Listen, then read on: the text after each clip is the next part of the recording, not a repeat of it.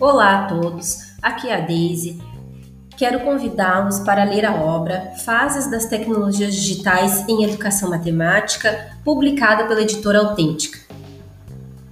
Embora esta obra discuta centralmente as quatro fases do uso das tecnologias digitais no ensino e na aprendizagem de matemática, o livro é um convite à reflexão sobre as influências da internet e outras tecnologias na sala de aula ao longo dos últimos 35 anos.